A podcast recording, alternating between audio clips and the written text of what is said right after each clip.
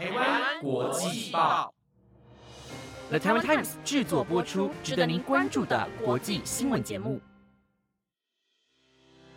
欢迎收听台湾国际报，我是薰逸，马上带你来关心今天十月三十一号的国际新闻重点。Hello，各位听众晚安，今天带您来关心的国际新闻重点有：梨泰院踩踏事件死亡人数突破一百五十四人。南韩全国将半旗哀悼，不满黑海舰队被攻击，俄罗斯终止乌国谷物出口协议。巴西前总统鲁拉再次当选，博索纳洛仍保持沉默。印度吊桥断裂，造成数百人伤亡，以及奈格风暴席卷菲律宾，目前酿九十八人死亡。如果您对以上的新闻感兴趣，想了解更多的新闻内容。那就请继续收听下去吧。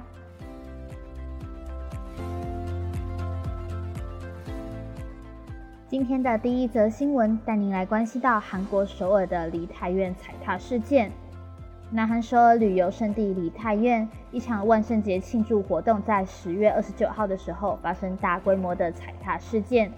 截至昨天晚上台湾时间十点三十分为止，累计死亡人数达到一百五十四人。失踪通报人数是四千一百多人。梨泰院昨天晚上有超过十万人聚集在一起庆祝万圣节，大批民众在宽度只有四公尺的狭窄下坡路，有人摔倒，再加上推挤，所以才导致大规模的踩踏事故。许多人站着被活活挤死。根据现场幸存者描述，事发当时群众一个个倒下，堆叠了有五六层。连首尔警消想从最下方拉出人都完全拉不出来。在现场进行救援的医疗人员表示，大多数的遇难者都是因为窒息而导致心跳停止。当医护人员抵达现场急救时，许多受困者已经窒息身亡，做心肺复苏也已经救不回来。梨泰院发生这场踩踏悲剧之后。韩国总统尹锡悦宣布，到十一月五号为止，开始全国降半旗进入哀悼期，并宣布梨泰院为特别灾区。此外，韩国首尔从今天起在首尔广场、梨泰院广场设置焚香所，让民众能够悼念罹难者。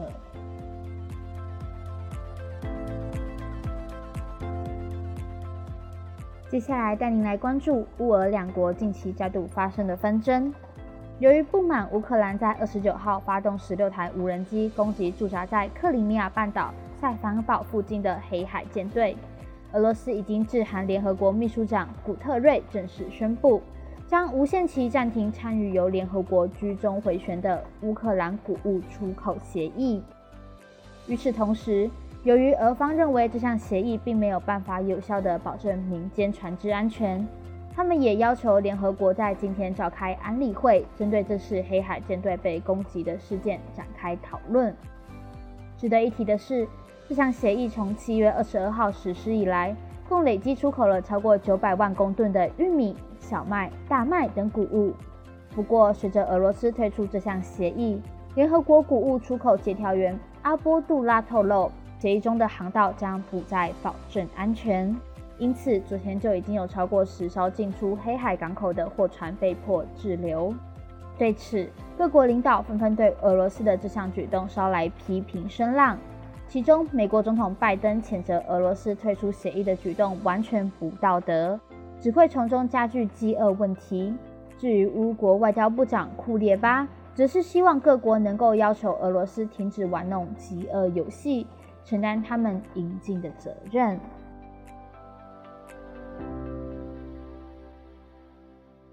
接下来这则新闻带您来关心到巴西总统的选举结果。巴西前任左派总统鲁拉在昨天的总统选举中击败现任极右派总统波索纳洛，当选新一任的巴西总统。巴西最高选举法院宣布，前总统鲁拉以百分之五十点九的得票率胜过现任总统波索纳洛的百分之四十九点一。就职典礼将在明年的一月一号举行。现年七十七岁的鲁拉在赢得总统大选后，向对手递出橄榄枝，并呼吁全国人民在分裂的巴西要和平与团结。此外，鲁拉也有提及，性别和种族平等，以及解决巴西饥饿危机。因为目前巴西有三千三百一十万人正生活贫困当中。鲁拉也邀请国际合作，对抗亚马逊森林未经计划而过度砍伐的问题，想要一同保护亚马逊雨林。鲁拉曾经在二零零三年到二零一零年担任两任的巴西总统。他卸任之后，在二零一八年被控贪污罪，入狱五百八十天。在出狱不到三年的时间，便再次当选总统。至于落败的波索纳洛，在选举结果公布后，选择保持沉默，至今还没有公开承认败选。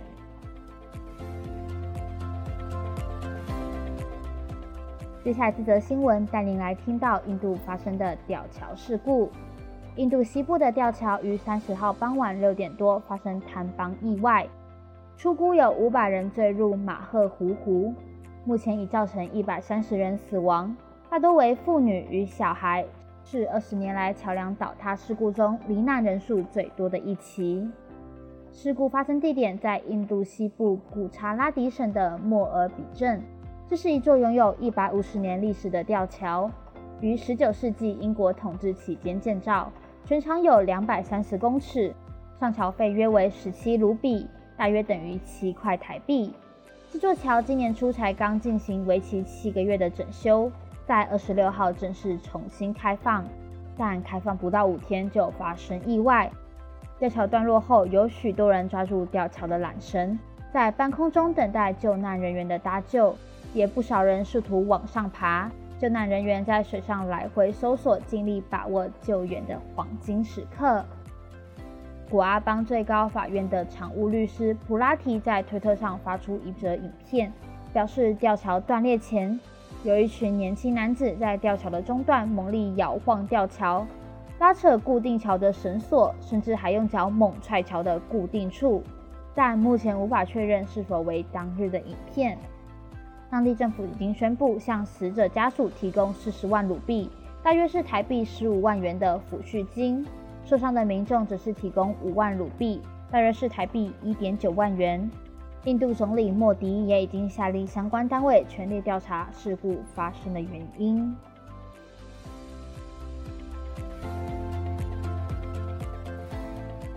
今天的最后一则新闻，带您将焦点转向菲律宾近期所遭遇的天灾灾情。就在这个月二十八号，奈格台风无预警的侵袭菲律宾，导致当地连续几天下起了狂风暴雨。其中，菲律宾政府高官证实，这场灾情已经造成了菲律宾南部马吉丹奥省内的多个城市爆发洪水，并引发了多起土石流灾情。灾情爆发至今，不止当地居民的家乡，包括南部岛屿明达纳俄的多个村庄被摧毁。这起风暴更是夺走了无数人的性命。根据菲律宾国家灾难管理局的最新跟进。截稿前，因奈格风暴而造成的死亡人数已经增加到了九十八人，而由于目前还有六十三人依然下落不明，政府还在持续进行着搜救行动，预计伤亡人数还会持续的攀升。面对这场突如其来的灾情，菲律宾总统小马可是希望相关机构可以投入研究，如何在未来更精准的预测可能发生的洪灾。并事先警示撤离居民，以避免类似的灾情再度发生。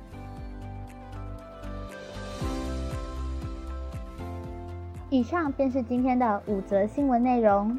不知道各位听众对今天的哪一则新闻最感兴趣呢？都欢迎到我们台湾国际报的 Apple Podcast、IGFB 留言告诉我们哦。那我们今天的节目就差不多到这边要告一个段落。以上节目就由了台湾 Times 制作播出，感谢您今天的收听，我们下次见，拜拜。